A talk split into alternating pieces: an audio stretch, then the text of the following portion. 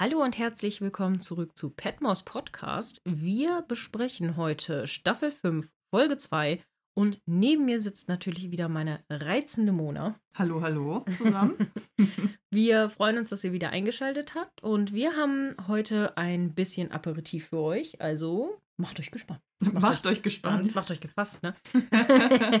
äh, genau, also ähm, ja, auf in den Aperitif. Ähm, der Aperitif wird kredenzt vom äh, herzlichen Community-Teil im Discord. Und zwar äh, wusste Rockula zu berichten, dass ähm, zum einen Howard Carter im November 22 das Grab von Tutanchamun entdeckt hat. Mhm. Und äh, nun kommt sozusagen ein kleiner Historian-Fact zu der eigentlichen Familie, die mhm. ja im Highclere Castle lebt. Denn George Herbert, der fünfte Earl of Carnarvon, war einer der ersten, äh, der die Grabkammer betreten hat. Und er starb aber zwei Monate später. Das hatte aber nichts mit irgendeinem äh, ägyptischen Fluch zu tun, wie man Doch. es, na, wie man es ähm, ja oft in irgendwelchen Filmen über Ägypten hört oder irgendwelche Mythen. Nein, ein Moskito wurde ihm zum Verhängnis. Oh. Ein Moskito hat ihm ins Gesicht gestochen. Oh Gott. Und ähm, aus dieser aus diesem Mückenstich ist sozusagen eine äh, Blutvergiftung geworden, die später in eine Lungenentzündung mündete. Oh shit. Ja. Und äh, heute liegt er auf dem äh, Be Beacon Hill Hillfort in Sichtweite vom Highclere Castle begraben. Ah,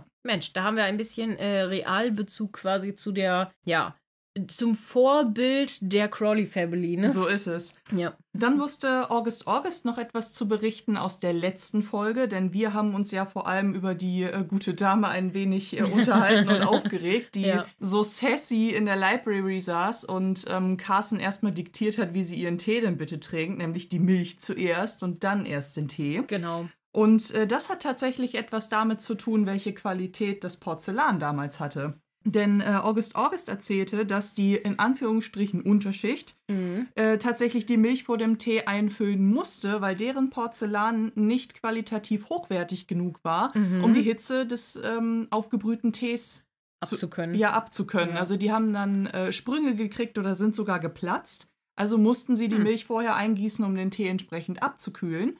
Und das ist so ein bisschen standesdünkelmäßig, denn die Oberschicht hat natürlich. Mhm. Die hat das Geld, also wenn da mal ein Porzellan kaputt geht, dann. Nee, gar nicht. Duh. Die haben das Porzellan, das den Tee aushält. Ja, das auch. Die, ja. die können es halt zuerst eingießen und Stimmt. dann erst die Milch, wie sich das für einen guten Briten oder eine gute Britin gehört. Ja. Meine Güte, ey. Also Standesdüngel beim Tee trinken. Naja, auch das noch. Snowbart lässt grüßen, ne? Ja, das stimmt. und Sniolet. Sniolet und Snowbart, ja, so ist es. Ja, das war's für den Moment auch, denn einen nächsten Aperitif gibt es dann in deinem Part. Genau.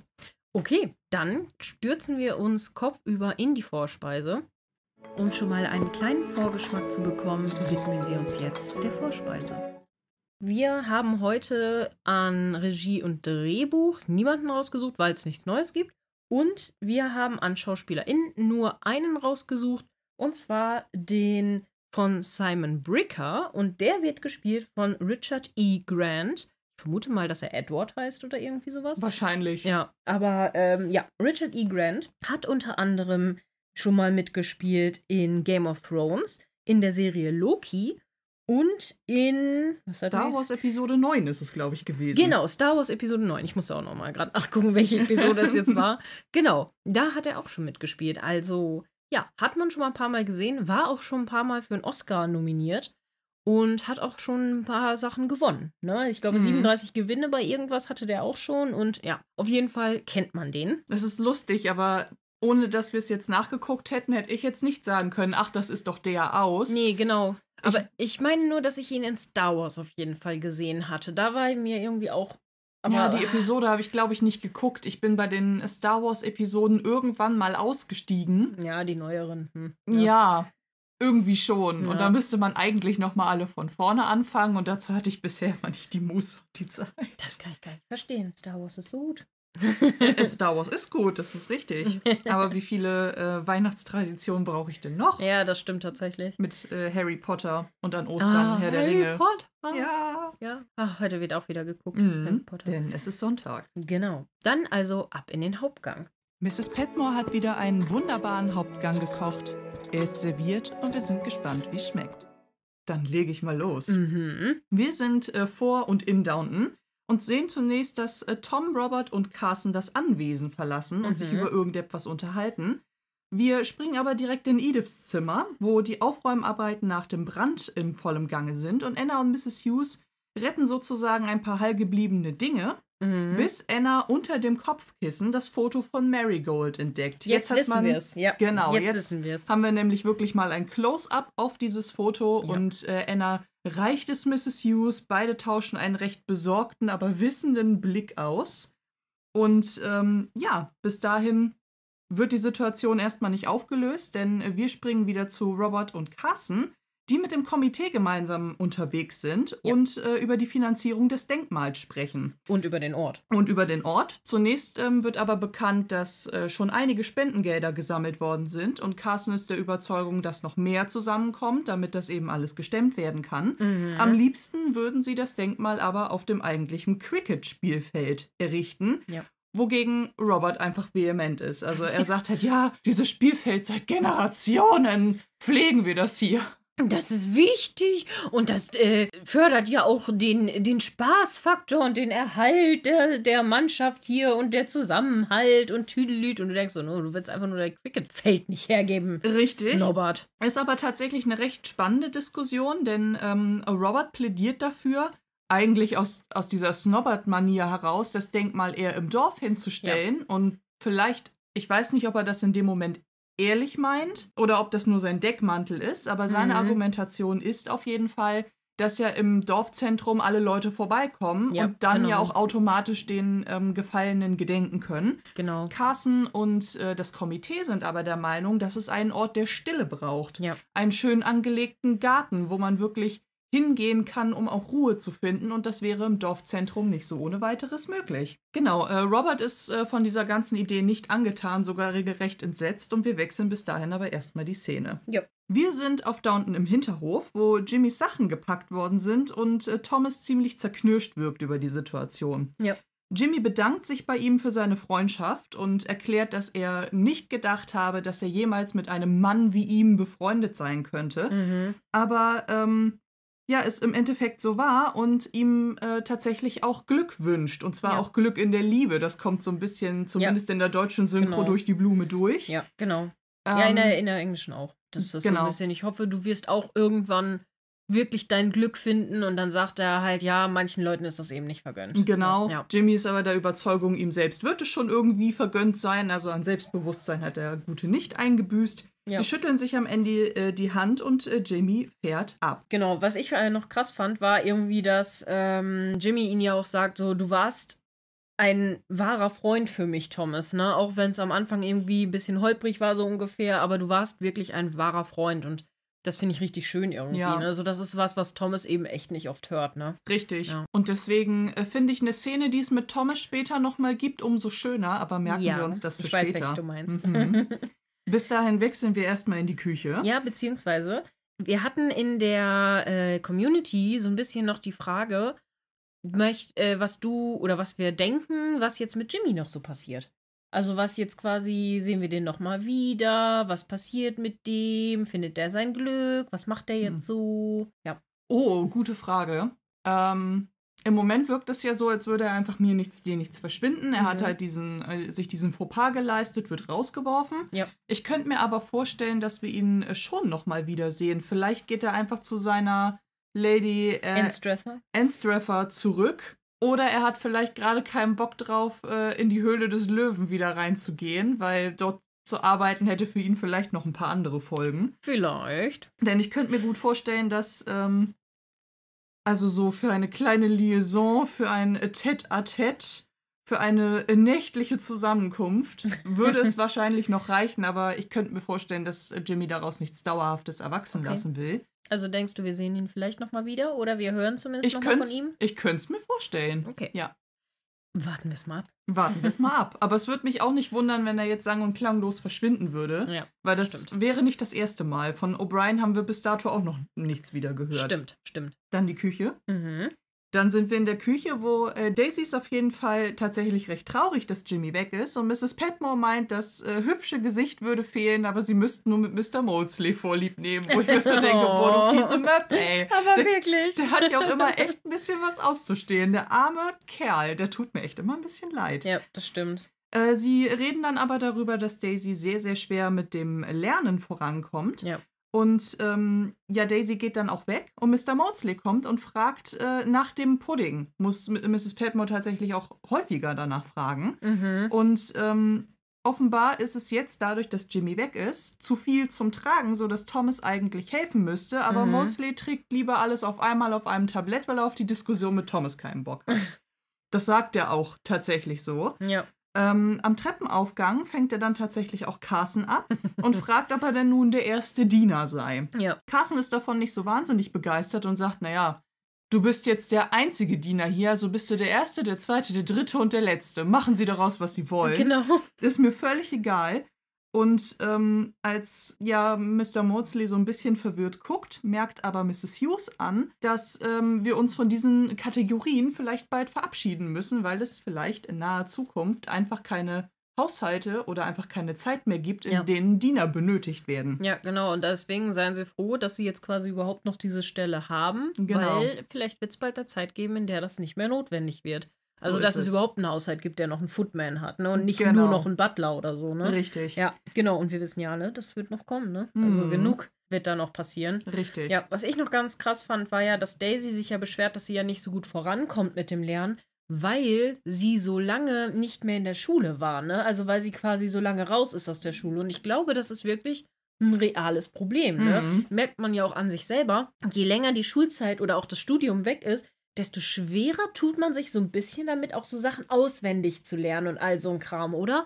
Finde ich zumindest persönlich. Also ich habe das auch sehr gemerkt. Ja, weil man aber auch nicht mehr in die Verlegenheit kommt, das zu müssen. Ja, ja, klar. also es genau. kommt natürlich ganz drauf an, wenn man jetzt etwas studiert hat, was man im späteren Berufsleben jeden Tag benutzen muss, Klar, dann, dann, ist das, dann halt ist das da. verankert Ja, und genau. du ähm, ja, setzt es in die Praxis um. Ja. In meinem Fall zum Beispiel brauche ich ja meine Studieninhalte gar nicht mehr im ja, Job. Deswegen, klar, weiß ich super viele Dinge noch. Ich meine, dieses Studium hat immerhin so sechs bis sieben Jahre meines Lebens in Anspruch genommen, sehr intensiv. Ja. Aber weil ich es nicht mehr so intensiv brauche, gehen so ein paar kleinere Basic-Infos nach und nach verloren. verloren. Ja, und ist ja ich auch müsste normal. mir die auch wieder anlesen, gebe ich Obwohl, auch ehrlich zu. die würden wahrscheinlich dann auch wiederkommen, sobald du es wieder liest, Ja, weil du es eben, ne? Aber wenn du Sachen jetzt komplett neu le lernst, sage ich jetzt mal, gerade sowas wie Mathe ohne Anleitung Ja. oder so, puh, ne? Also könnte ich mir schon vorstellen. Und gerade dann noch für jemanden, der, sag ich mal, nicht so eine höhere Schulbildung wie wir genossen hat, ja. sondern jemand, der wirklich nur Basic Schulbildung hatte, ne? Also, Einmal das und dann ja auch, wie Daisy in ihrer Schulzeit auch Mathe als ähm, eines der schwächsten Fächer hatte. Genau. Weil sie sagte ja von Anfang an, dass sie schon in der Schule nicht gut rechnen konnte. ja, genau. Bevor wir die Szene wechseln, drückt Carson Mrs. Hughes gegenüber noch äh, seine Enttäuschung zu dem Meeting mit dem Komitee und Robert aus Ja. und dann wechseln wir wieder die Szene. Ja. Wir sind im äh, Dining Room, wo Isabel zum Lunch da ist und äh, Georges Entwicklung sehr lobt. Mhm. Und äh, fragt dann aber auch, wie denn die äh, Aufräumarbeiten nach dem Brand vorangeht.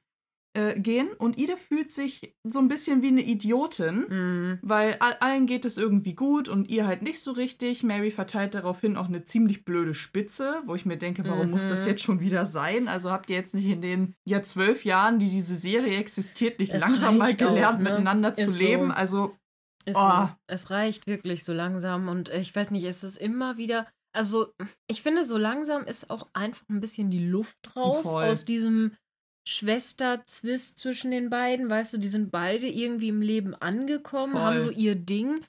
Warum muss das jetzt noch sein? So diese kleinlichen Zickereien unter Schwestern. Voll. Das ist irgendwie so, meh, ja, weiß ich irgendwie nicht. Vor allem, was mich daran so stört, ist, die beiden sind halt erwachsen. Mary ist locker über 30. Edith Mhm. dürfte in ihren Anfang 30ern sein. Ende Ja. 20, Anfang 30, irgendwie so in dem Dreh.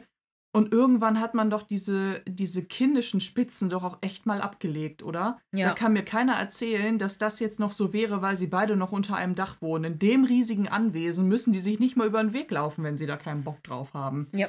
Deswegen, mich nervt es ein bisschen. Ja. Robert erklärt aber, dass diese Aufräumarbeiten nach zwei Tagen erledigt sein sollen. Und äh, Cora wechselt dann äh, das Thema, weil sie erzählt, dass eine Nachricht von Charles Blake eingetroffen sei.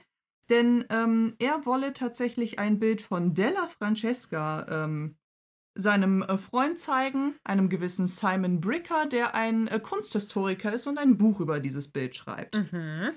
Charles Blake äh, soll dann tatsächlich auch kommen, also mitkommen, da niemand ja Simon äh, Bricker kennt und da fühlt sich die Familie nicht wohl mit einem Fremden sozusagen in Beziehungsweise vielleicht fühlt sich auch einfach Bricker wohler, wenn er jemanden kennt. Ne? Das, Richtig. So, so ein bisschen war es ja, glaube Genau. ich. Auch, ja. Ähm, Mary erklärt dann aber, dass äh, sie bei der Geschichte auch bedenken sollen, dass sie ja ab Dienstag für ein paar Tage wegfährt, um Skizzen zu machen. ja, ja, zeichnen nennt man das heutzutage. Mhm. Verstehe. Mit, ja, ja. ja, mit ihrer Freundin Annabelle Portsmouth. Ja, So ja. Ja, klar.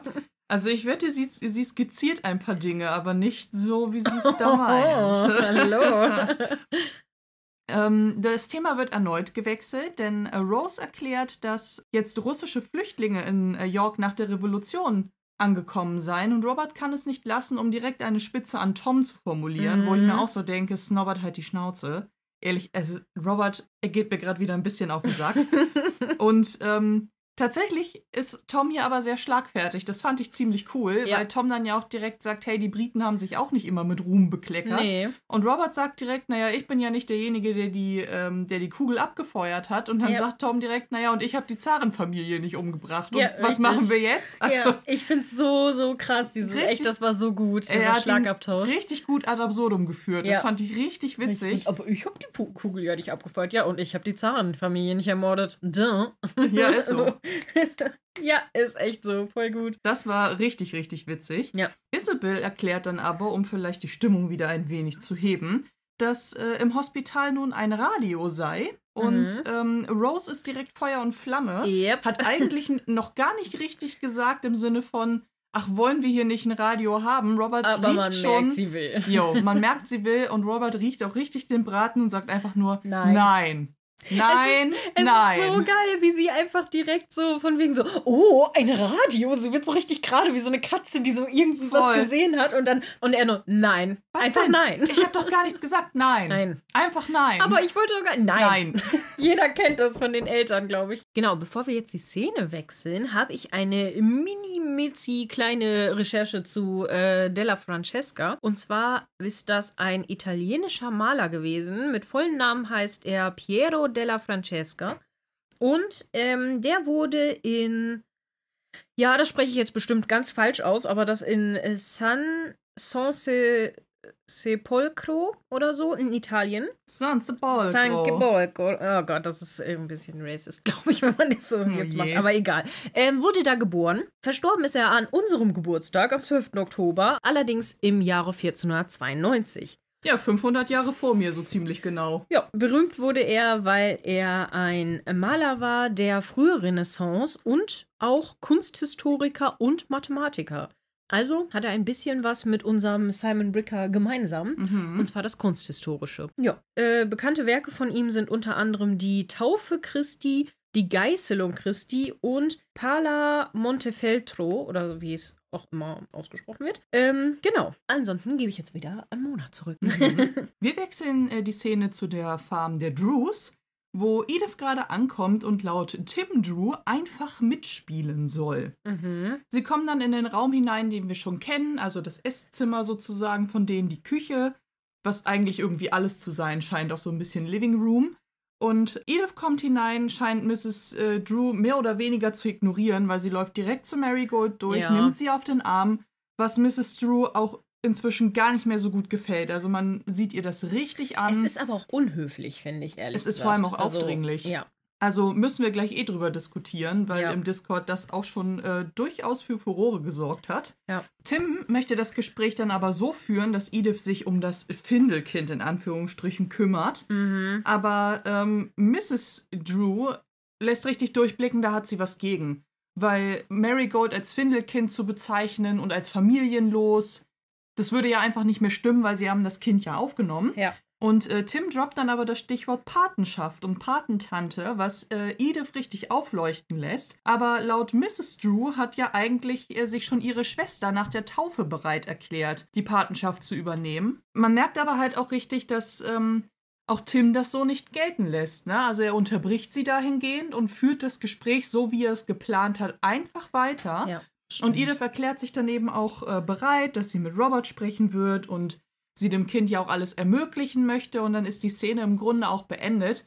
Aber darüber müssen wir reden, Lisa. Ja, das hat nämlich wirklich auch für äh, äh, Diskursion gesorgt. Ja, Diskussion. Ja, das ist aber auch wirklich schwierig. Also erstmal schon alleine, wie Edith da reinstürmt, so als ob sie da wohnen würde. ja voll. Sie nimmt überhaupt keine Rücksicht auf die Gefühle von Mrs. Drew. Das Mhm. ist halt voll komisch für sie, weil sie weiß ja auch von nichts. Das heißt, für sie muss das einfach super weird sein. Und man kann Mrs. Drew auch total verstehen, ähm, äh, dass sie da einfach auch nicht so begeistert ist. Es kommt ja später auch noch die Szene, wo sie quasi ihre Gedanken so ein bisschen klarer macht, mit, dass sie einfach nicht möchte, dass Marigold für sie nur ein Püppchen ist, Ja. was sie halt anziehen und ausziehen kann und dann fallen lassen kann, wenn sie halt keinen Bock mehr drauf hat oder so. Weil das ist einfach ja auch ein, ein reales Risiko und vor allen Dingen, das ist ja ein Mensch, das ist ja ein menschliches Leben, das ist ein Kind, die Gefühle hat und wenn die sich jetzt an jemanden bindet, einfach emotional und dann kein Interesse mehr besteht, dann ist das ja halt scheiße. Ja. Und das ist halt die Sorge, die Mrs. Drew hat und das ist komplett verständlich. Total. Ich muss halt auch sagen, ich finde das, ich finde das mega schwierig. Warte kurz. Salim, liegst du jetzt, bitte? Ja? Liegst du? Stufe? Wir haben katzenhaften Besuch, müsst ihr wissen. Schneid das eh raus. Jo. Okay. Ich finde das halt auch mega schwierig, weil ich finde, Edith drängt sich sehr auf. Was Ja. du schon meintest, sie bewegt sich da wie selbstverständlich durch. Sie ignoriert Mrs. Drew fast vollkommen, sagt Ja. kurz Hallo, stürmt dann direkt Und auf das Mr. Kind Drew zu. übrigens auch. Das Ja. finde ich auch sehr unfreundlich. Genau, das muss ich halt auch sagen, darauf wollte ich auch zu sprechen kommen. Eigentlich durch Ediths Eindringen da. Mhm. Ja, natürlich, sie hat ihre Tochter da abgegeben. Tim ist Mitwisser. Ist ja auch erstmal soweit alles in Ordnung. Mhm. Aber mit der Abgabe des Kindes hat sie in dem Moment ja auch irgendwo das Sorgerecht abgegeben. Und dadurch, dass Ja. Mrs. Drew nicht die Wahrheit kennt, Edith sich aber so verhält, als ähm, wäre das total selbstverständlich da, bringt sie auch total Unruhe in dieses Eheleben hinein. Ja, Weil das Mrs. Stimmt. Drew hat ja schon in der Folge vorher schon fast unterstellt, dass Edith auf Tim steht. Also Ja. so langsam aber sicher wird Mrs. Drew zum einen wahrscheinlich zu Tim sagen, ey, Entschuldigung, läuft hier irgendwas? Muss ich hier irgendwas wissen? ja. Und was, was hat die Frau hier eigentlich die ganze Zeit zu suchen? Ja. Wir müssen ja auch mal einfach überlegen, was ist eigentlich für das Kind das Beste. Ja. Bei Marigold ist Stand jetzt drei Jahre alt, die kann ja auf jeden Fall sprechen. Sowas wie Hallo und Tschüss sagt sie ja in den Szenen schon. Ja. Das heißt, das Kind ist ja schon. Ich glaube, zwei ist die erst.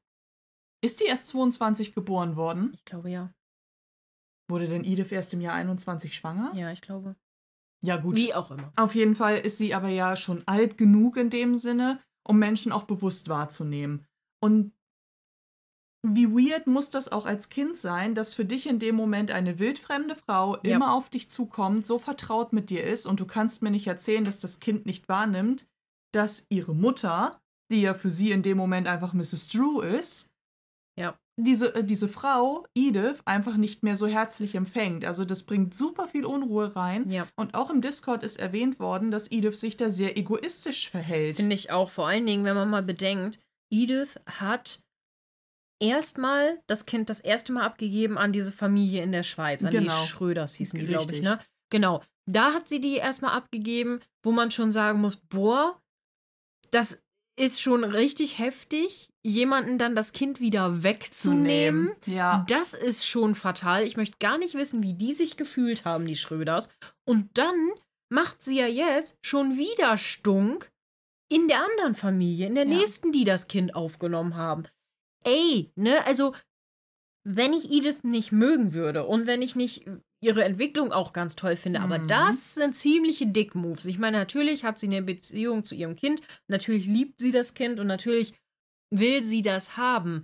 Aber wie sie verhält sich wie die Axt im Walde. Voll. Ohne Rücksicht auf Verluste. So und das finde ich krass. Ja, deswegen haben auch, auch scheiße. ja, deswegen haben auch einige im Discord echt gesagt, dass Edith sich für ähm, diejenigen, welchen auch richtig zur Hassfigur entwickelt hat. Ja, kann ich Weil, verstehen. die das, kann ich weil, verstehen. weil sie das nicht in Ordnung finden und das Ja. ähm, bestätige ich auch. Aber ich finde es auch nicht in Ordnung. Sie nutzt Mrs. Drew in dem Fall komplett aus. yes. Die Frau ist komplett unwissend und das finde ich auch Und von, Mr. Drew auch. weißt Genau, du, der von ihm muss das ja in immer Ordnung. glatt bügeln für sie. Das Ja, ist halt nicht- auch so scheiße. Ja, nicht nur das. Ich meine, was sagt das über die Ehe aus? Ja. Dass ähm, Mr. Drew seine Frau nicht ähm, ins Vertrauen ziehen in, kann. genau Ja. und ihr nicht reinen Wein einschenken darf. Ich meine, das da müsste man Edith einfach mal auf den Pott setzen. Jetzt Ja. mal ganz ehrlich, ist ja schön, dass äh, er ihr den Gefallen tun will. Ja. Somit, ja, du sollst ähm, in der Nähe deines Kindes sein. Alles schön und gut.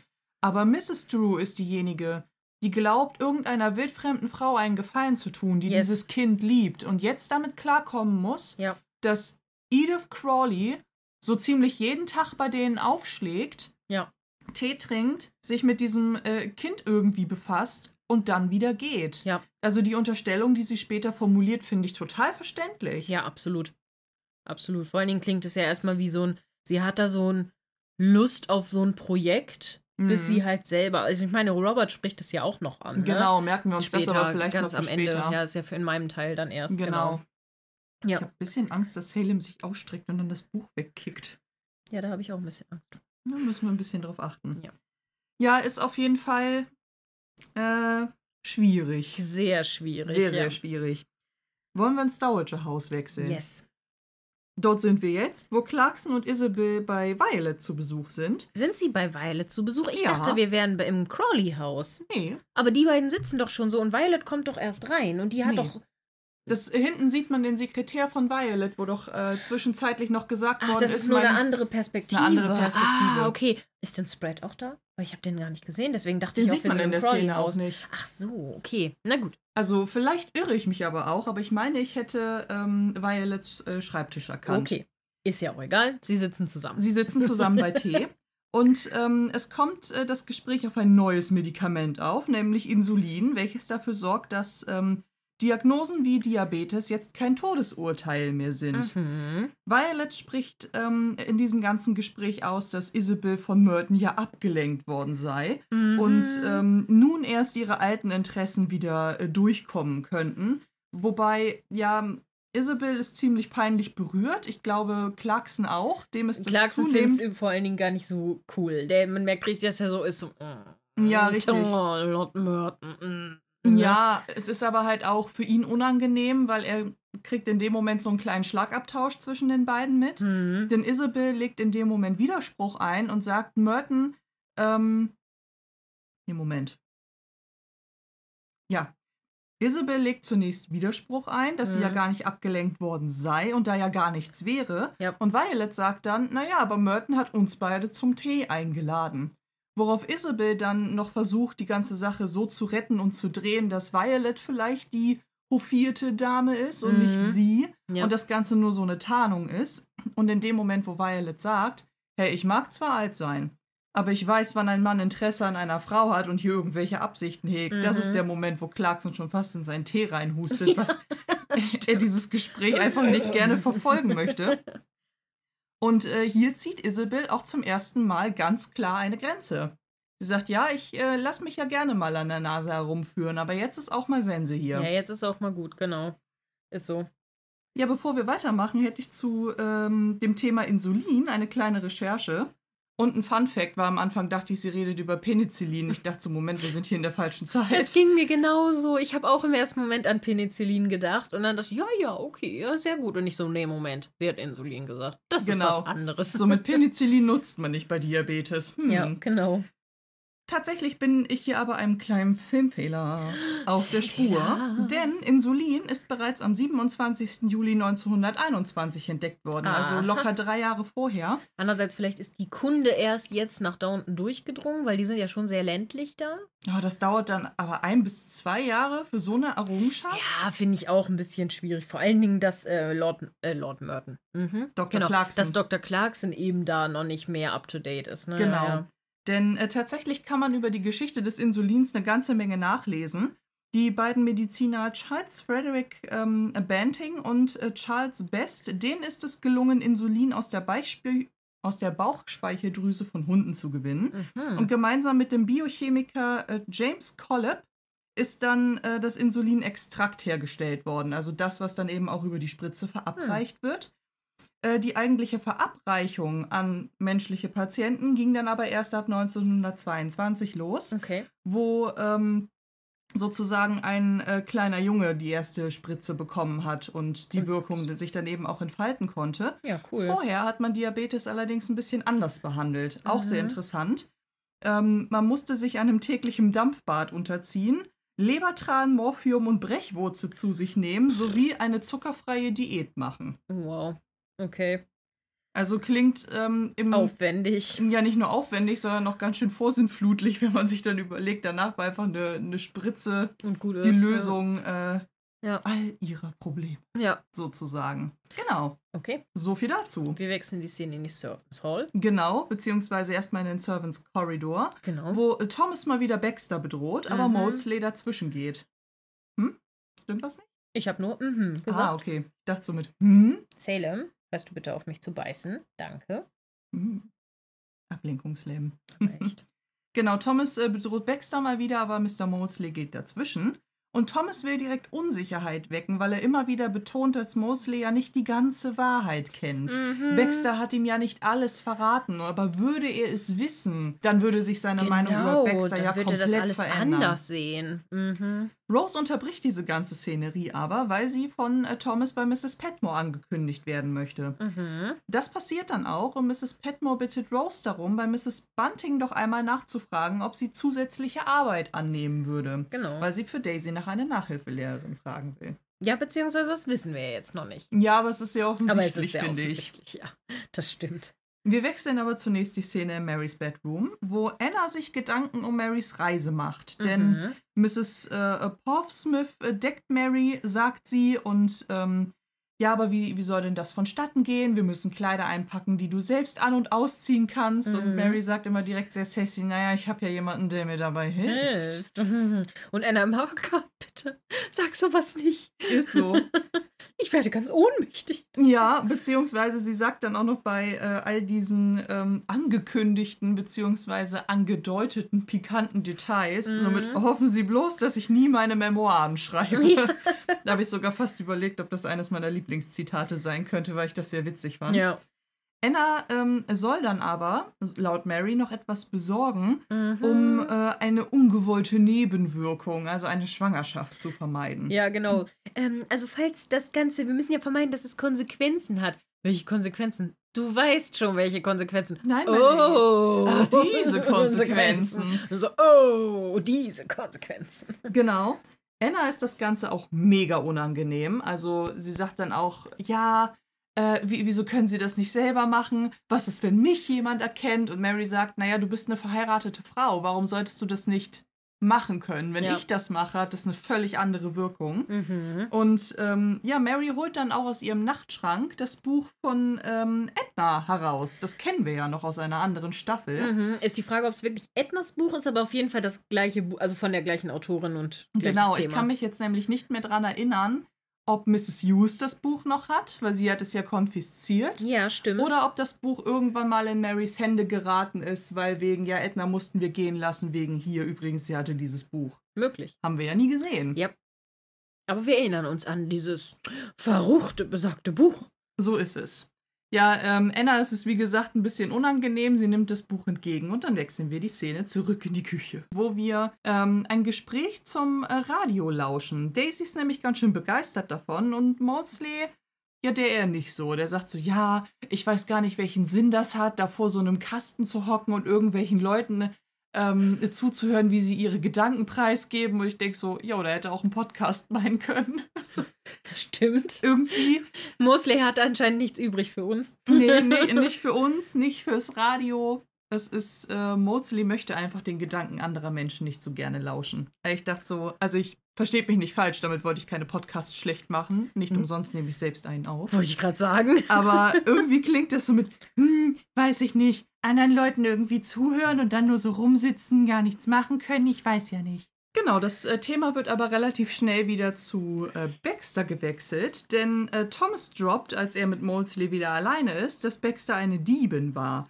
Fünf Jahre bekam sie, drei hat sie aber nur gesessen und sie war erst ähm, für kurze Zeit draußen, Mhm. bevor sie nach Downton kam. Also wirklich mit wenige Monate war sie draußen, bevor sie ihren Job da angenommen hat. Ja. Und äh, Maudsley nimmt das Ganze auch ähm, recht entsetzt auf, bis Bates hereinkommt und das ähm, Gespräch unterbricht, weil er wissen möchte, wo Anna denn eigentlich sei. Mhm. Er lässt sich dann aber auch nicht darauf ein, nach Baxters Story zu fragen, weil Thomas so einen ganz merkwürdigen ja, Hinweis irgendwie droppt. Also man merkt, er möchte gefragt werden. Mhm. Musst du niesen? Nee, gehen. Deswegen habe ich so, so in mich reingegeben. Das war so dieses, es ist sauer. Jetzt hättest du so einen Center Shock gegessen. Richtig geil. Anyway. Ja, er lässt sich darauf aber auch nicht ein. Und äh, Maudsley sagt dann auch, ja, mir ist es auch egal. Und Thomas sagt direkt, nee, dir ist es nicht egal, denn du hast dir die Geschichte angehört, Genau, nicht wahr? du hast nämlich zugehört.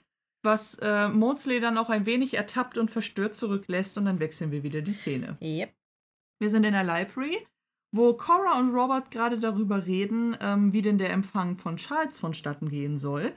Und Cora sucht, ähm, nee, nicht Cora sucht Rat, sondern Edith sucht Rat und erzählt von äh, ihrem Plan, mit ihrem Geld Marigold zu unterstützen. Mhm. Robert meint, dass sie mit ihrem Geld grundsätzlich machen kann, was sie möchte. Das finde ich ziemlich fortschrittlich Voll. und selbstständig. Wo Ja. ich dachte, ach Mensch. Und eigentlich ist auch der Advice gar nicht schlecht, weil er, weil er dann auch sagt, dass ihr klar sein muss, dass das ein ziemlich langfristiges Projekt ist. Also Yes. wenn sie das erstmal anfängt, muss sie das auch durchziehen und kann nicht nach ein paar Wochen oder Monaten sagen, hey, wisst ihr was, ich habe jetzt keinen Bock mehr auf das Kind. Yep. Tschüss, ciao, auf Wiedersehen. und ähm, ja, Schüsseldorf. Rose, äh, äh, nicht Rose, ähm, Edith betont dann auch, dass das so nicht vonstatten gehen wird, dass sie sich sicher ist, dass das für sie ein langfristiges Projekt wird. Und Rose kämpft weiterhin um ihr Radio, indem sie so droppt, dass es ja ganz interessante Artikel gibt, dass die immer günstiger werden und immer leistungsfähiger. Wir Genau. hören von Robert nur ein Nein. Nein und wechseln wieder die Szene. Das ist immer so geil. Ich finde diese, diese, Nein. diese Situationskomik ist so geil mit Robert. Immer dieses Nein. Und dann so, aber oh, wie interessant. Radios werden ja auch immer zuverlässiger und auch immer Nein. günstiger. Nein. Eigentlich fehlt mir nur noch äh, so, es ist ein bisschen moderner, dieses Nope. Nope. genau, nope. Ja, wir wechseln ähm, durch diesen Lacher wieder zurück in die Küche, Mhm. wo Carson sich darüber wundert, dass äh, Mrs. Bunting gerade da ist. Mhm. Und ähm, bei der Frage nach dem Denkmal erklärt Mrs. Hughes dann aber, dass sie Roberts Meinung ist. Ein Denkmal sollte im Dorf sein, damit die Leute direkt vor Ort trauern können, weil sich wahrscheinlich auch niemand die Mühe macht, extra zu irgendeinem Ort der Stille zu reisen. Mhm. Carson ist ziemlich enttäuscht und pfeffert ihr das auch so richtig, so richtig ins Ja. Gesicht und lässt sie damit dann auch stehen und Mrs. Hughes steht da und denkt sich, ah, here we go again. Und dann wechseln wir wieder die Szene. Ja, aber ich finde es so geil, wie das halt erst kommt, dieses, äh, Mrs. Hughes äh, sagt ja, ja, Mr. Carson, tut mir leid, da bin ich einfach nicht auf ihrer Seite. Und er ist dann so richtig so, ich bin so enttäuscht von ihnen. Und sie, naja, jede Beziehung hat ihre Hochs und Tiefs. Ja, ne? das stimmt. Stimmt, das habe ich unterschlagen. Das war auch ganz geil. Wir wechseln aber erstmal die Szene in die Apotheke, wo sich Anna einer pikanten Situation stellen muss. Oh ja. Denn ähm, ja, sie geht natürlich die Sachen für Mary kaufen, möchte dann aber auch von einer Apothekerin bedient werden. Also ich es ist weiß ihr nicht, ob das besser war. Ja, ihr ist es auf jeden Fall sichtlich unangenehm, einem Mann gegenüber zu äußern, was sie denn da kaufen will. Mhm. Und ehrlich gesagt, ich kann es ein bisschen verstehen.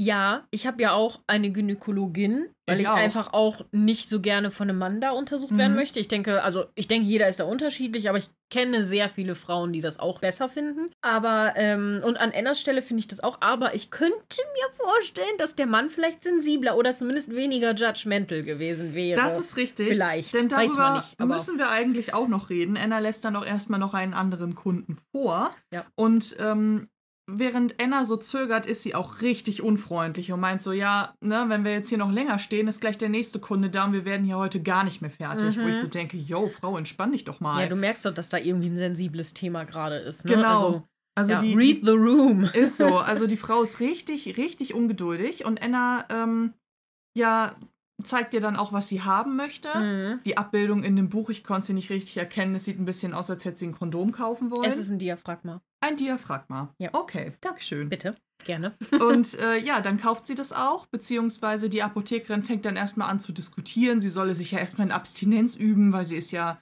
verheiratet. Das bedeutet aber ja nicht das. Also das kommt, schwingt so durch die Blume mit. Mhm. Und Anna kann die Sache aber retten, indem sie auf ihre Gesundheit verweist. Mhm. Dass sie eben auch deswegen keine weiteren Kinder mehr Kinder möchte, mehr möchte. Und dann sagt sie, ah, das stellt das natürlich in ein ganz anderes Licht. Ah. Ja, was ist denn mit der Gebrauchsanweisung? Und Anna ist das immer unangenehmer. Nee, nee, ich denke, das wieder, wird schon klar. Danke, danke. Weil ja auch jetzt wieder ein männlicher Kunde hineingekommen Mhm. ist, der ja auch wieder was kauft und es soll ja niemand mitkriegen. Ja. Also bezahlt sie, nimmt es und verlässt fluchtartig diese ja, Apotheke. Ist so, sie, sie kauft es und rennt quasi förmlich raus. Ne? Also wirklich so, okay, danke, tschüss.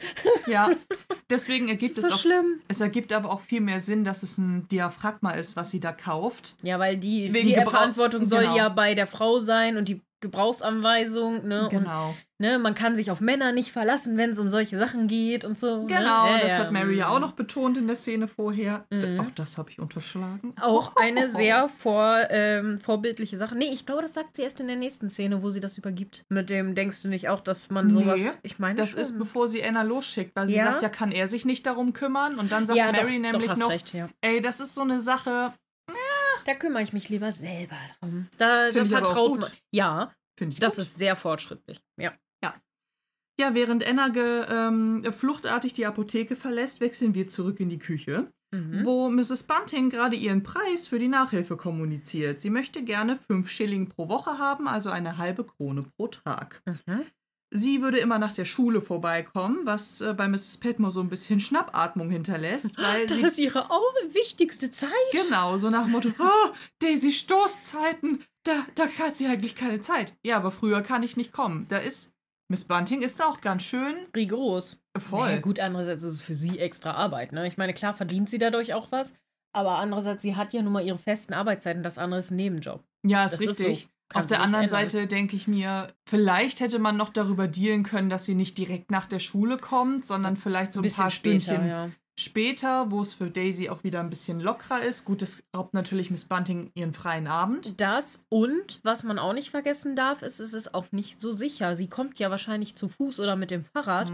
Sie hat kein Auto und so weiter. Ja, sie muss im stimmt. Dunkeln dann da hin und her. Ja, ist richtig. Es ist nicht die. Es ist nicht so sicher wie heutzutage an vielen Stellen. Das ne? stimmt. Trotzdem finde ich, wirkt Miss Bunting da recht unfreundlich, Ja. weil sie dann direkt sagt mit, ja, früher kann ich aber nicht. Wusch. Also Ja. sie ist dann auch direkt weg und dann ist das dieses Friss oder stirb. Ja, Wo ich mir denke, hm, das stimmt. also was da hätte man ja auch ein bisschen mehr drüber reden können. Auf jeden Fall, ja. Was ich aber ganz schön finde, ist, dass Mrs. Petmore, dass Mrs. Petmore ja für Daisys Nachhilfe bezahlen möchte. Wäre ich jetzt auch drauf zu sprechen okay, gekommen. sorry. Hey, alles gut. Finde ich nämlich auch sehr schön. Mrs. Petmore sagt, sie kriege das gerade noch hin. Daisy besteht aber darauf, dass sie das selber bezahlt, weil man soll ja nicht in sie fehlinvestieren, falls es irgendwie nicht fruchtet. Aber Mrs. Petmore möchte das. Aber Mrs. Petmore möchte das Mhm. und äh, stellt dann aber auch im Nachgang äh, fest, dass sie sozusagen doppelt dafür zahlt, Ja, weil sie genau. bezahlt nicht nur die Nachhilfe, sondern bürdet sich ja auch noch die doppelte Arbeit auf, wenn Ja. Miss Bunting dann da ist. Oh, vielleicht habe ich einen zu hohen Preis dafür bezahlt. Ja, ist, so ist es. Oh, nee, ich glaube, ich habe mir gerade die doppelte Arbeit aufgebürdet. Ich weiß nicht, ob das so nett von mir war.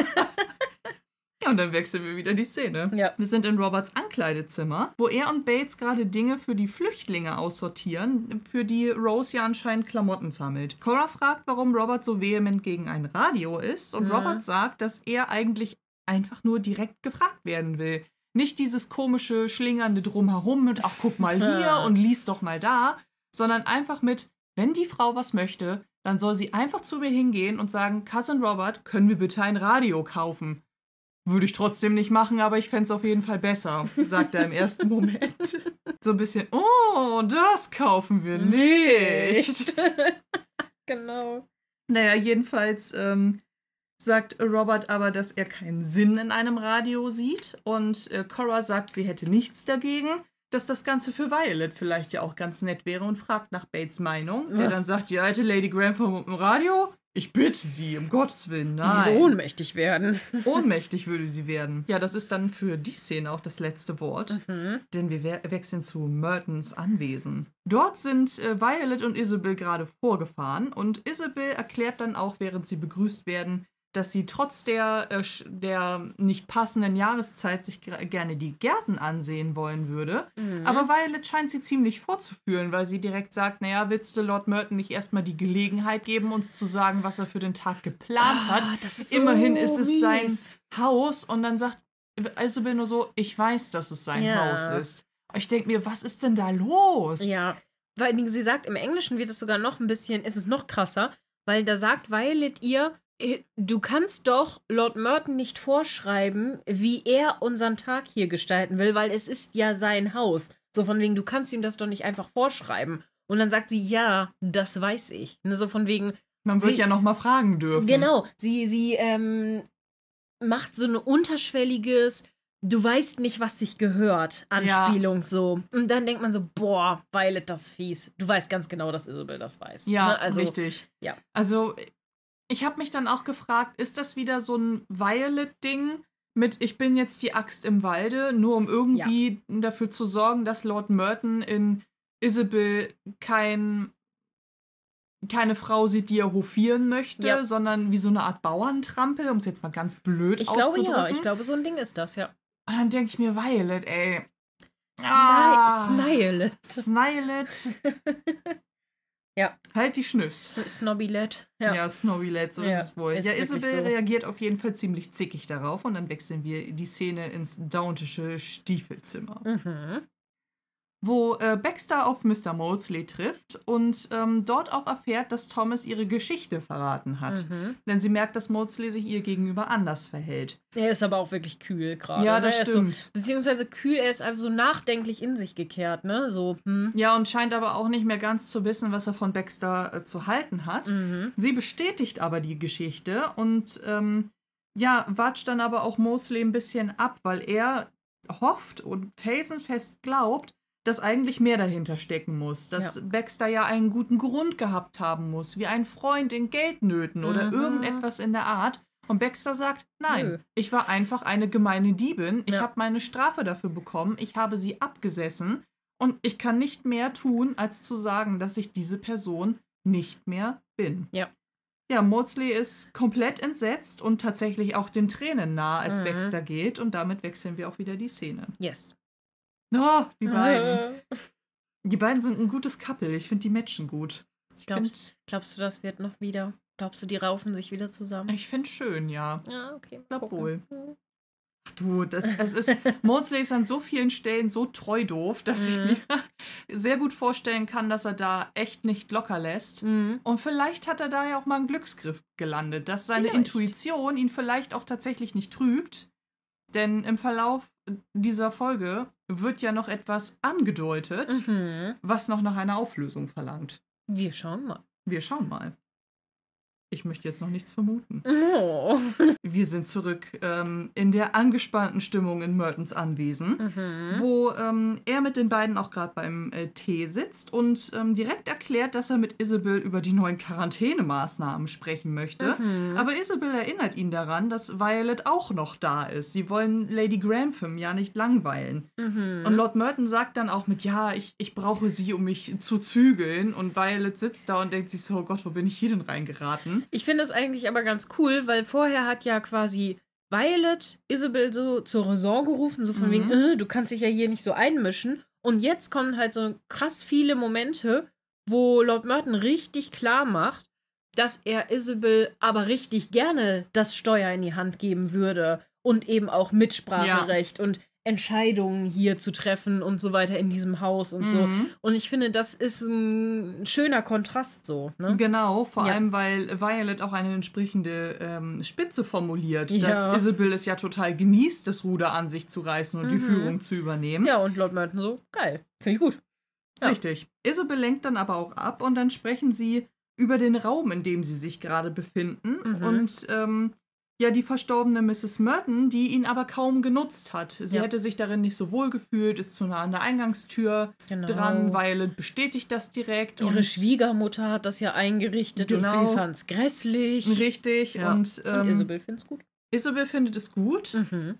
Ich hatte aber auch ein bisschen das Gefühl, dass sie in dem Moment auch sagt, so mit, ach, ist ja entzückend, um diese komische, unangenehme Situation aufzulösen, bisschen, die ja. ja durch Violet mit entstanden ist. Mhm. Und ähm, dann kommt es zu einem kleinen Missverständnis, denn Merton sagt, dass das Ganze ja ein Frauenzimmer sei, Ja. im weitesten Sinne. Ja. Und während Isabel davon spricht, so mit, ja, natürlich, so Salon und Speisezimmer sind äh, äh, maskulin eingerichtet und ich habe die anderen beiden Räume vergessen, die sie nennt, aber zwei Räume sind auf jeden Fall immer feminin ja, eingerichtet. genau. Mein- so der Drawing Room und Sitting Room Genau. sind meistens was Feminines, genau. Richtig. Ja.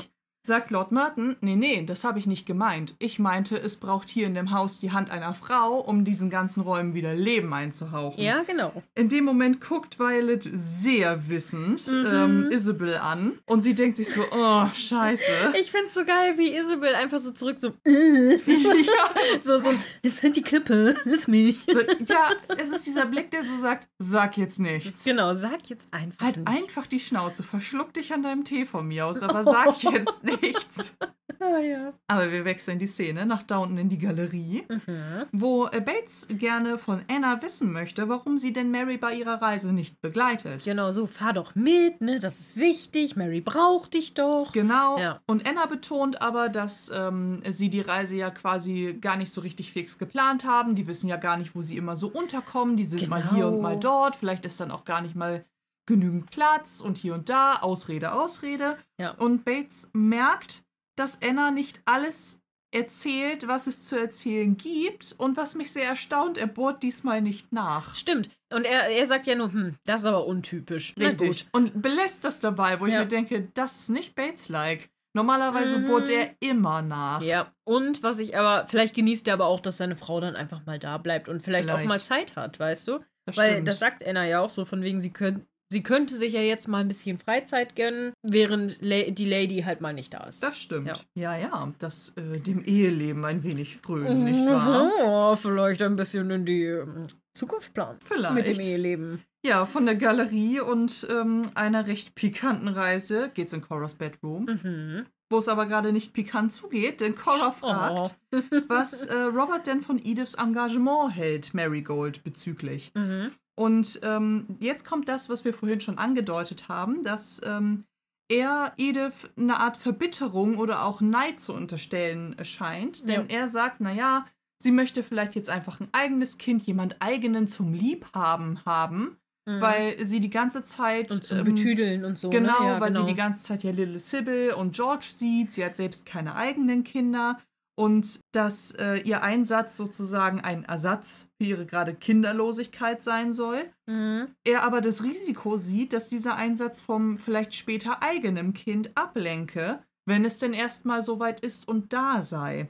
Und Ja. er deswegen hofft, dass ähm, sie den Drews auch nicht auf die Nerven geht, wo ich mir denke, Ja. oh, an einigen Stellen hast du den Nagel voll auf den Kopf getroffen. Ja. Aber ich finde es auch so krass, so dieses kommt Zeit, kommt Rat. Naja, aber hoffentlich geht sie den Drews nicht auf die Nerven und ich so, ah, mm, doch. Wenn du wüsstest. Wenn du wüsstest. Irgendwann kommt das nochmal zustande, dass Edith vielleicht noch sagen wird, wenn es dann rauskommt, ich, da, damit rechne ich fest, dass das rauskommt, und dann so dieses, ich habe euch doch gesagt, alles, was ich tue, tue ich nicht, um euch weh zu tun.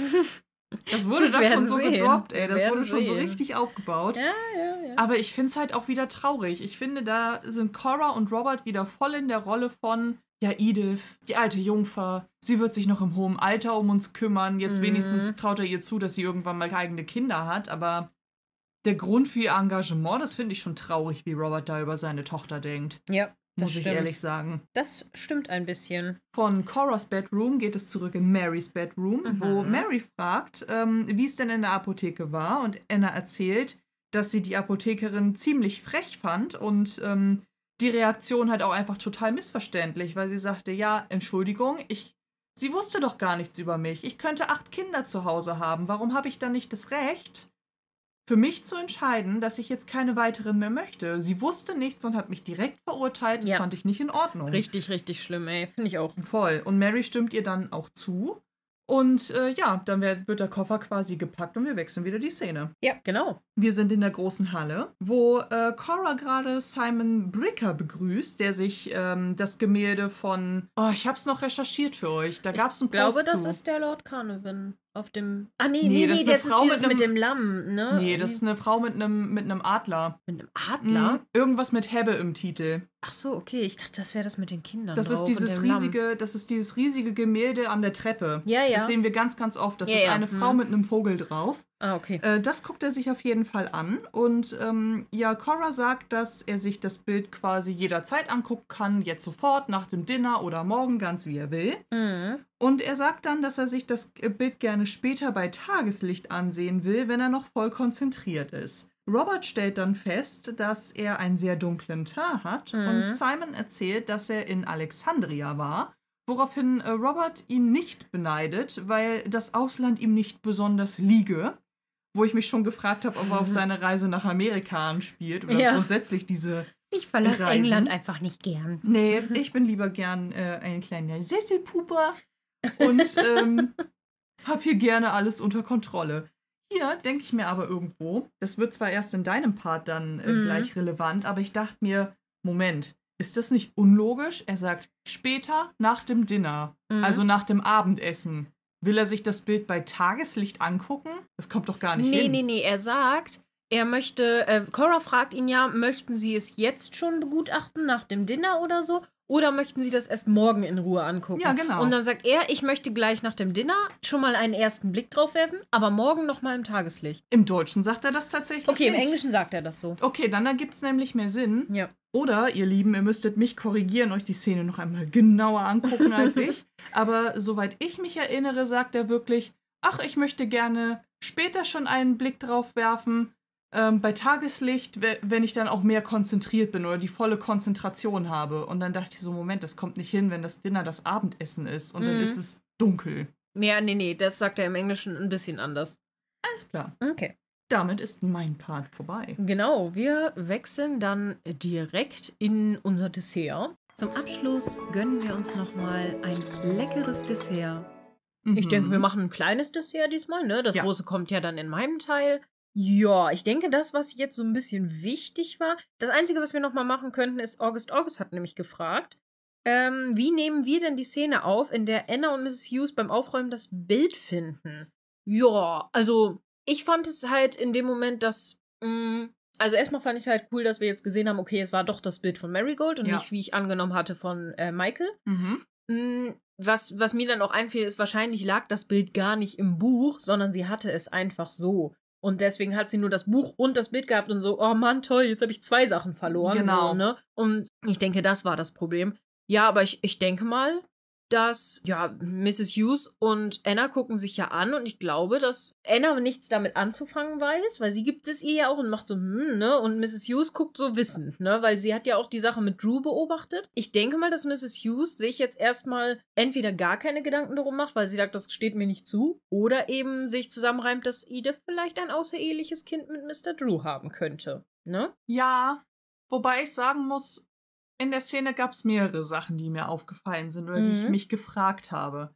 Das eine ist, das Zimmer ist ja an vielen Stellen kokelig, wenn nicht sogar verbrannt und das Bett ist nahezu unberührt davon. Mhm. Was ich sehr erstaunlich finde, dadurch, dass das Bett einfach am nächsten am Kamin dran ist. Deswegen war es eigentlich schon nicht besonders logisch, dass das Bild gar nichts davon abgekriegt hat. Mhm. Und auch das Bett zeugt nicht wirklich. Also, das sieht halt aus, als würde fast ein nagelneues Bett in einem äh, abgebrannten Zimmer stehen. Ja, das war auch ein bisschen blöd, ne? also ich Ähm, fand auch, dass es ein bisschen unkokelig aussah. Ja, und es also halt auch nicht so wahnsinnig kohärent, ne? Also, die brauchten irgendeinen Grund, warum jetzt jemand dieses Bild findet. Ja. Dass Mrs. Hughes wissend guckt, ist vor dem Hintergrund eigentlich auch ein bisschen merkwürdig, Hm. weil Ich das glaube, sie könnte macht genauso sich halt so gut ihre Annahmen, ne? So dieses Ja. so, aha. Weil theoretisch hm. betrachtet könnte Edith ja auch einfach ein, äh, ein Bild von Little Sybil bei sich gehabt haben. Dann wäre zwar merkwürdig, warum sie es unter ihrem Kopfkissen hat, weil es nicht ihr Aber Kind das kann ist. nicht sein. Sibi ist brünett und äh, Marigold ist blond. Aber das ist doch ein Babyfoto. Nee, so klein war die da, glaube ich, nicht drauf. Aber die ist doch eingewickelt in so einem, in so Ja? einem weißen Tuch. Das, Hm. Also es ist ja kein Kinderfoto von Marigold, wie wir es jetzt gerade sehen. ich glaube, ich habe echt nicht genug hingeguckt. Okay, ja. Wir können es uns ja gleich nochmal gemeinsam anschauen, aber ja, Anna findet es auf jeden Fall merkwürdig, Mhm. weil man sich ja schon fragt, okay, warum hat Edith irgendein random Babyfoto unter ihrem Ja. Kopfkissen? Und ich könnte mir vorstellen, dass Mrs. Hughes jetzt Nachforschungen anstellt und anfängt, eins und eins zusammenzuzählen, weil ja das Wir werden Gespräch. Nach dem Brand schon so merkwürdig war. Jetzt taucht dieses Kinderfoto auf. Mhm. Irgendwann könnte ich mir vorstellen, dass dann noch mal so dieses Ding war mit, ach ja, Edith war ja eine Weile weg in Europa mit, äh, mit Rosamund, Stimmt, die wir ja. übrigens jetzt in Staffel 5 noch gar nicht wieder gesehen haben. Das stimmt. so, und muss ja dann auch noch mal hingereist sein, um das Kind zurückzuholen. Ja. So, weil wir wissen ja nicht, ist sie selber hingereist, hat das Kind geholt? Hat sie jemanden hingeschickt, um das Kind zu holen? Wissen wir nicht. Für Mhm. Mrs. Hughes muss ja eigentlich die Vermutung da sein, okay, Edith war innerhalb kürzester Zeit zweimal in Europa. Wieso? Mhm. Ich glaube, da passiert noch was. Die, diese Wahrheit wird noch ans Licht kommen. Weiß ich jetzt nicht. Keine Ahnung. Ja, das kann, ist ja das Dumme. Du darfst ja nichts mehr dazu sagen. Ich kann da ja jetzt mal gar nichts zu sagen. Nein, Ja. nein, nichts Genaues weiß man nicht. Ja, genau. Ähm, und ansonsten haben wir, also das mit Jimmy haben wir ja schon ein bisschen besprochen, da hast du ja Yes. schon deine Vermutung geäußert. Äh, Konfetti Marie Geiler Name. hat dazu nochmal gesagt, dass sie denkt, dass Jimmy eben auch zu Lady Anstrather zurückgeht. Aber der Kontinent wäre ja eventuell auch eine Option. Also, dass er Ja. nach Amerika geht. Das stimmt, das könnte durchaus sein. Ehrlich gesagt wäre auch der Kontinent so ein Ding, äh, was ich Thomas zugetraut hätte. Weil das kommt ja in den Staffeln vorher zwischenzeitlich mal zur Sprache, Mhm. dass ähm, Thomas es auf dem Kontinent ganz gut gefallen könnte, weil die da in Amerika ja auch einfach ein bisschen offenherziger sind mit vielen Dingen. Ja. Das ist ja auch so ein Standesdünkel-Gedöns. In deinem Part wird das zwischen Robert und Cora auch nochmal. Mhm. Ähm, nee, gar nicht. Es war in meinem Part, als es um das Radio ging. So nach dem Motto, ja, du bist Amerikanerin, deswegen hast du nichts gegen ein Radio. Aber ich bin Brite, wo ich mir denke, boah, halt doch einfach die Schnauze, ey. Ja. Das sind doch nun wirklich keine Unterschiede, die hier an dieser Stelle betont werden müssten. Meine, ja, das ist doch total bescheuert. Weiß ich auch nicht. Vor allem, weil ich mal behaupten würde, dass Cora jetzt schon mehr Zeit ihres Lebens in England verbracht hat als in Amerika. Ja, das denke ich So. auch. Das denke ich auch. Also, eigentlich müsste sie jetzt mehr Britin sein als Amerikanerin. ja. Aber das dürfen Aber wir das Snobbert, amerikanische Blut. das dürfen wir Snobbert nicht verraten. Genau. Mm. Mhm. Ja. Genau. Wir haben noch so ein paar andere Diskussionen gehabt. Ich weiß nicht, du hattest dir ja ein paar äh, Gedanken dazu gemacht, ne? Weil du sagtest ja, irgendwo habe ich äh, gesehen, dass du gesagt hast, wir werden es auf jeden Fall in die Diskussionen aufnehmen. Ja, das waren die Sachen, die ich schon mit in den Aperitif zum Ach Teil so. mit aufgenommen Okay. habe. Das war das mit Edith und Ach mit so. äh, Miss Bunting und so. Okay, okay, okay. Ja. Ähm, genau, dann hatten wir noch, fand ich sehr lustig, Vani hat uns in, äh, im, im Dining Room geschrieben, dass sie jetzt erst bei Staffel 2 ist und als sie diese Diskussion von Anna und Bates hatten mit dem Hotel, äh, hatte sie, äh, mit dem Hotel, hatte sie ähm, die Gedanken an, sie könnten es das Bates Motel nennen. Und dann meinte sie, aber ich glaube, das wäre etwas für einen anderen Podcast. Ich so, ja, vielleicht für meinen zweiten Podcast. Ach so. Weil Bates, ne, Motel, ne, von Ja. Psycho. Stimmt. Ja. Ja, Fand ich stimmt. aber lustig, musste ich lachen. Äh, der Rest auch. Übrigens ist Vani auch Bates-Sympathisantin. ja, witzig. Dann hat Ähm, Franzi ja einen äh, Fürsprecher gefunden. Genau, denn ähm, ich hatte zuletzt gelesen, da war Vani aber noch in Staffel 1 Mhm. und ähm, er sagte noch, dass ihr so ziemlich alle Figuren gerade noch sehr sympathisch sind. Sie vor allen Dingen auch Thomas sehr mag Ja. und ähm, wie äh, Matthew und Mary miteinander flirten und ich, ich habe das gelesen und dachte so, ach, ist das so lange her für uns jetzt, wo wir schon in Staffel 5 sind und ganz viel anderer Kram passiert ist. Ja. Aber ähm, dann habe ich sie gefragt, wie es denn mit anderen Figuren aussieht, mit Edith zum Beispiel oder auch Bates. Und dann, ähm, ja, dachte ich so, hat Franzi endlich, endlich ein neues Mitglied für Club Bates. Vielleicht noch nicht ganz, aber Vani steht mit dem halben Fuß in der Tür, würde ich sagen. Irgendwann wird sie es hören und bestimmt drüber lachen. Ja. nee, ich glaube, das ist alles auch nicht so. Nee, das ist alles noch Sachen, die müssen wir jetzt nicht noch, glaube ich. Das wird zu viel. Aber okay, gut. Ich würde sagen, dann hatten wir heute tatsächlich eine relativ flotte Folge. Ja. Wir freuen uns, wenn ihr das nächste Mal wieder zuhört. Wir, äh, ich übergebe an Mona noch mal einmal ein bisschen für den Werbeteil. Ja, aber nicht die nur das. Eigenwerbung. Denn, äh, schändlich, Isa, wir haben uns noch gar nicht bedankt. Bei unseren Mäzen. Oh Gott. Und das müssen wir noch nachholen. Das werden wir natürlich nachholen. Wir bedanken uns ganz herzlich bei ähm, Forks, Lady Emlyn und Lord Daniel Mhm. für die freundliche Unterstützung via Steady Genau. und eure Aktivitäten rund äh, um unsere Kanäle, vor Genau. allem im Discord. Ja. Vielen, vielen Dank auch von meiner Seite natürlich. Und wir finden es super, super toll, wie viele neue Leute auf den Discord jetzt gekommen sind. Wir haben richtig viele neue ähm, HörerInnen und eben auch Mitglieder auf dem Discord-Server und auch bei 60 Instagram. zu, ne? Ja, das wird ist richtig, richtig cool. Wir freuen uns mega doll, dass ihr auch da so aktiv diskutiert. Das ist richtig, richtig cool. Und auch bei ähm, Instagram haben wir auch Mhm. immer mal hier und da richtig coole Zuschriften. Und vielen, vielen Dank auf jeden Fall da auch für euer Verständnis, wenn wir im Moment manchmal nicht so ganz aktiv sind. Ähm, wir haben im Moment so ein paar, ja, sagen wir, private Sachen, die uns extrem abhalten von Sachen, beziehungsweise wir waren auch gar nicht sicher, ob wir es schaffen, diese Folge aufzunehmen, aber zum Glück sind wir, haben wir es geschafft, weil gerade bei mir im Moment äh, familiär eine Menge Schlimmes passiert und ähm, ja, also dabei wollen wir es auf jeden Fall auch belassen, nur dass ihr Bescheid wisst und falls mal eine Folge auf, äh, ausfallen sollte, hoffen wir da auf euer Verständnis mhm. natürlich. Aber genau, im Moment haben wir es geschafft, zumindest diese Folge und wahrscheinlich ja. auch die nächste aufzunehmen. Also genau. Ähm, ja, ansonsten, wenn ihr uns folgen wollt, dann könnt ihr das natürlich gerne auf Instagram tun. Ihr könnt uns auch gerne auf YouTube folgen.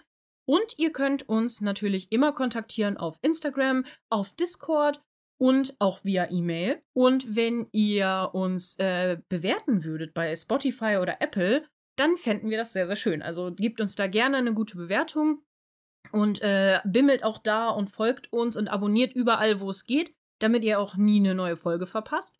Und wenn ihr uns auf Steady unterstützen wollt, so wie unsere wunderbaren Downton-Mäzene, dann könnt ihr das, wie gesagt, gerne auf Steady tun oder eben auch bei Kofi. Da kann man auch so kleine Einmalspenden machen. Das kann man bei Steady auch. Bei Steady ist es nur sehr teuer, weil da kriegen wir ganz wenig nur von, wenn ihr nur eine Einmalspende macht. Oh Deswegen dann lieber bei Kofi. Genau. Und ihr könnt natürlich auch unser Logo in die Welt hinaustragen, wenn ihr in unseren Merch-Shop geht und euch da etwas zusammenstellt mit unserer Teekanne oder mit den Zeichnungen von uns. Genau, mit unserer Fresse drauf.